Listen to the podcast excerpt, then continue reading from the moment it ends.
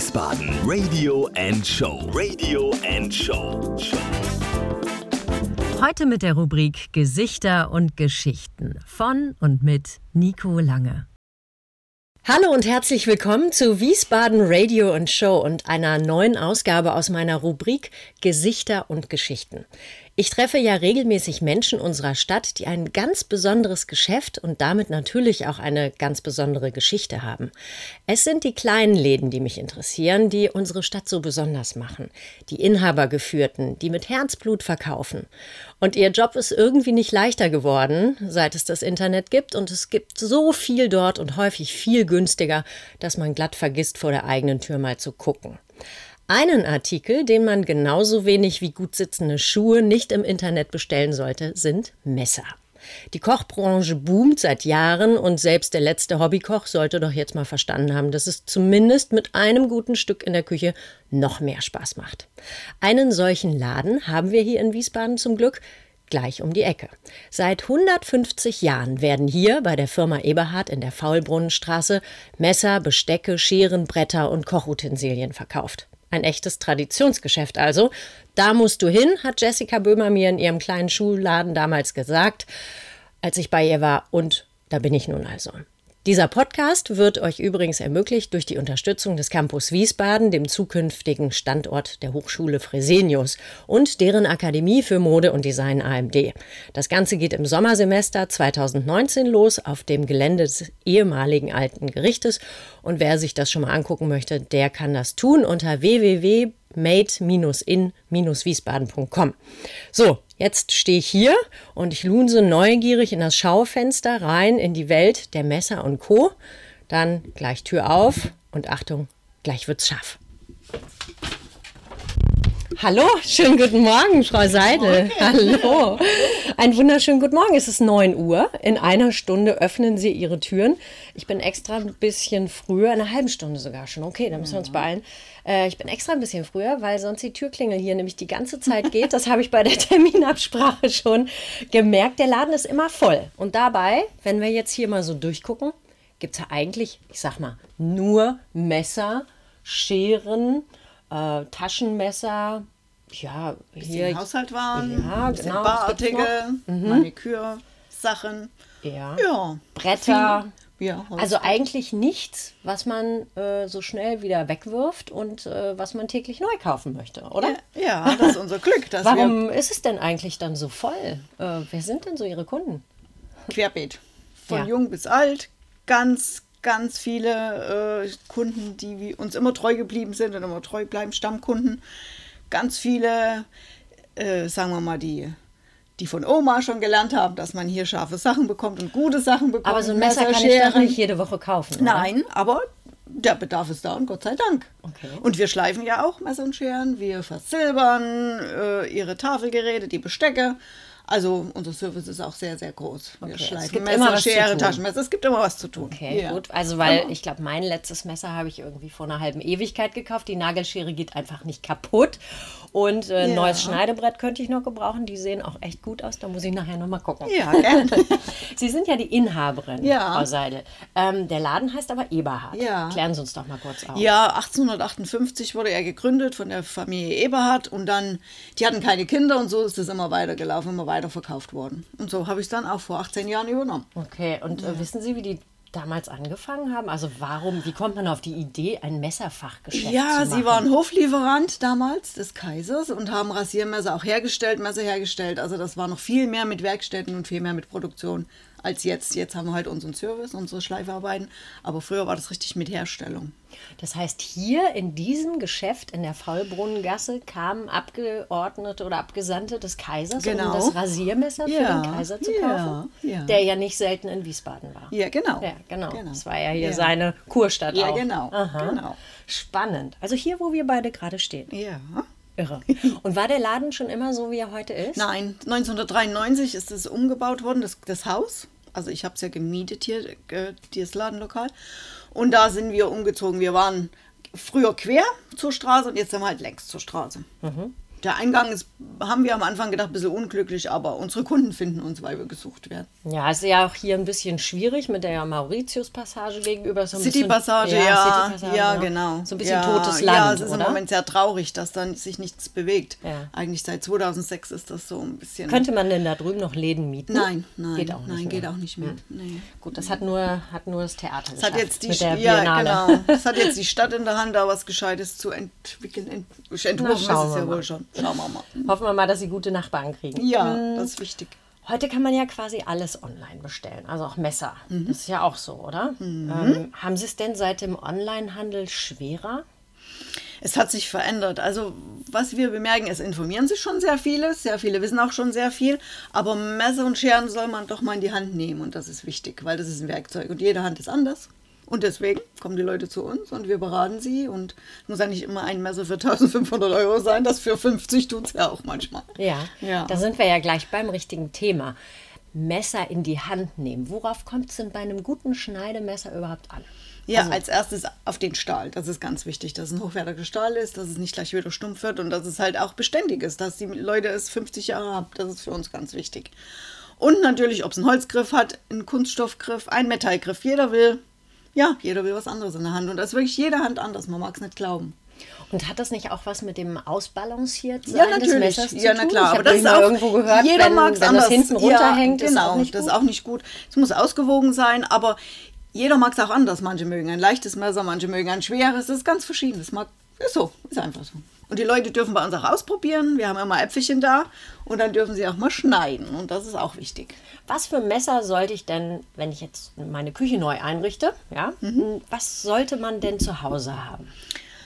Also, das Wichtigste ist ein klassisches Universalmesser und Kochmesser. Verschiedene Größen gibt es da, von 12 bis 32 Zentimeter. Das klassische ist das 20 Zentimeter Kochmesser. Und da kann man alles mitmachen. Fisch, Fleisch, Kräuter, Gemüse, alles. Und dann ein Brotmesser, ist auch sehr wichtig. Das ist das mit den Zacken, ne? Genau, Ja. das ist das Wellenschliffmesser. Und dann ein kleines Kneipchen, wie man hier sagt, zum Schälenputzen und alles. Das ist eigentlich schon die Grundausstattung. Und wenn man dann noch Fisch zerlegt, dann gibt es ein Filiermesser. Aber das kann man dann individuell entscheiden.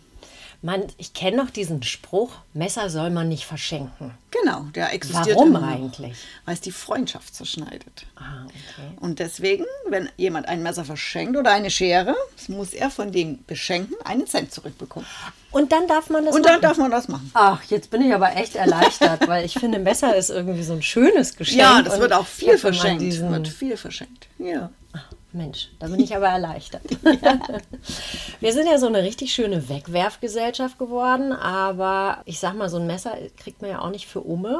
Das Mhm. wirft man ja nicht so einfach weg. Am besten schleift man es auch nicht zu Hause auf so einem 10-Euro-Schleifstein, Nein. sondern wie sollte man die pflegen? Also am besten, wir empfehlen Keramikwetzstab. Das ist im Moment das, was wirklich super funktioniert. Gibt es seit ein paar Jahren. Sollte man regelmäßig zu Hause tun und dann so, wenn man halt merkt, die Schärfe lässt nach, einfach zu uns bringen und unser Meister, der macht das dann wieder wie fabrikneu. Gibt es denn diesen Beruf überhaupt noch? Ja, Messerschleifer? Ja, ja gibt es schon noch. Messerschmied schimpft sich das. Ist sehr, sehr schwer. Also es gibt immer weniger, die das machen wollen. Aber wir haben zum Glück noch unseren super, super Mann. Also dann bringe ich es lieber vorbei, weil ich glaube, ich habe zwei linke Hände. Dann mache ich das gute Stück ja kaputt. Ja, kann man auch viel verkehrt machen. Ne? Ja. Kann es auch stumpf. Apropos gutes Stück. Wollen wir doch mal durch den Laden gehen und mal gucken, was sie noch so alles haben. Weil, also es gibt Messer, Messerblöcke. Hier ist eine komplette Wand voll mit Nagelscheren und Scheren. Papierscheren, Stoffscheren, alles. Scheren aller Art. Küchenscheren, Geflügelscheren, Das ist, glaube ich, hier, das ist eine... eine Haarschere, eine Hundeschere. Ja. okay, was gibt es noch? Wachsscheren, Stickscheren, Gartenscheren. Ja, Küchenscheren. Und die kleinen goldenen, was ist Das das? sind so Stickscheren. Stickscheren. Die tollen Handarbeiten, die die Frauen machen. Neulich war ich bei einem Schneider und der hat ja so einen ganz langen Fingernagel. Und dann habe ich gesagt, ist, warum haben Sie denn so langen Fingernagel? Da hat er gesagt, das lässt man sich als echter Schneider wachsen, damit man die Nähte besser auftrennen kann.